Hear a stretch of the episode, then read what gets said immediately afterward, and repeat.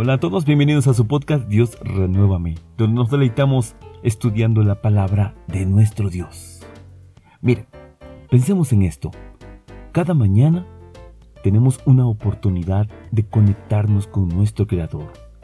Cuando percibimos su presencia, desarrollamos la sensibilidad de contemplar su majestuosidad, su gran poder y sabiduría.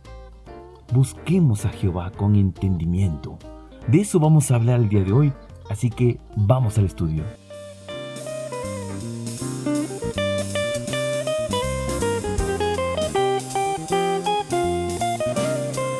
El versículo de referencia se encuentra en el Salmo 14, versículo 2.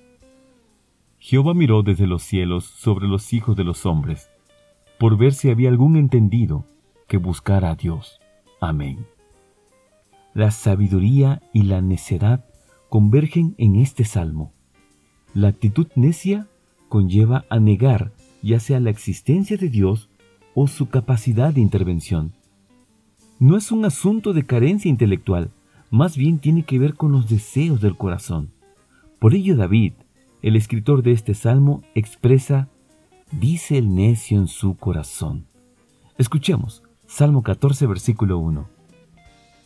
Dijo el necio en su corazón, no hay Dios. Corrompiéronse, hicieron obras abominables.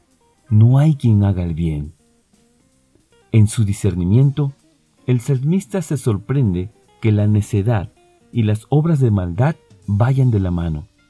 En otras palabras, una vida alejada de la presencia de Dios se inclina generalmente a la avaricia, al deleite.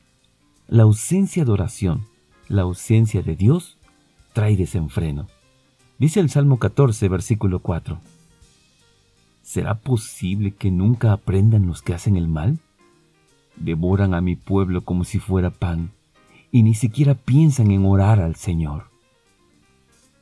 Si bien la necedad se resiste a Dios, la sabiduría busca a Dios. Es por medio del entendimiento que podemos apreciar las maravillas de la creación, todo ello nos revela la existencia de un poderoso creador. Escuchemos cómo lo expresa el salmista. Salmo 19, versículos 1 al 4.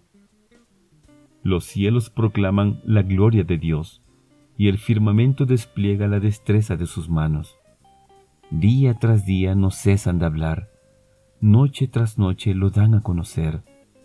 Hablan sin sonidos, ni palabras, su voz jamás se oye sin embargo, su mensaje se ha difundido por toda la tierra y sus palabras por todo el mundo.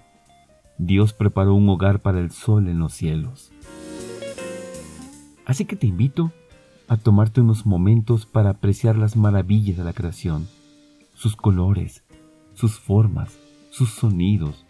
Todo ello nos revela la gloria de Dios. Cerramos con este versículo, Romanos capítulo 1, versículo 20. Pues, desde la creación del mundo, todos han visto los cielos y la tierra. Por medio de todo lo que Dios hizo, ellos pueden ver a simple vista las cualidades invisibles de Dios, su poder eterno y su naturaleza divina. Así que no tienen excusa para no conocer a Dios. Amén.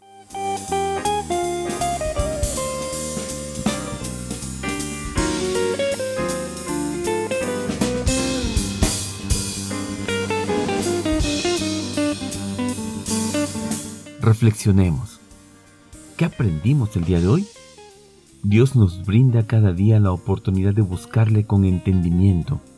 Cada mañana su gloria se manifiesta a nuestras vidas por medio de las cosas creadas. No hay ninguna excusa. Busquemos a Dios por medio de la oración, por medio de la alabanza, por medio de la meditación profunda. Disfrutemos de las maravillas de la creación. Gracias por escucharlo.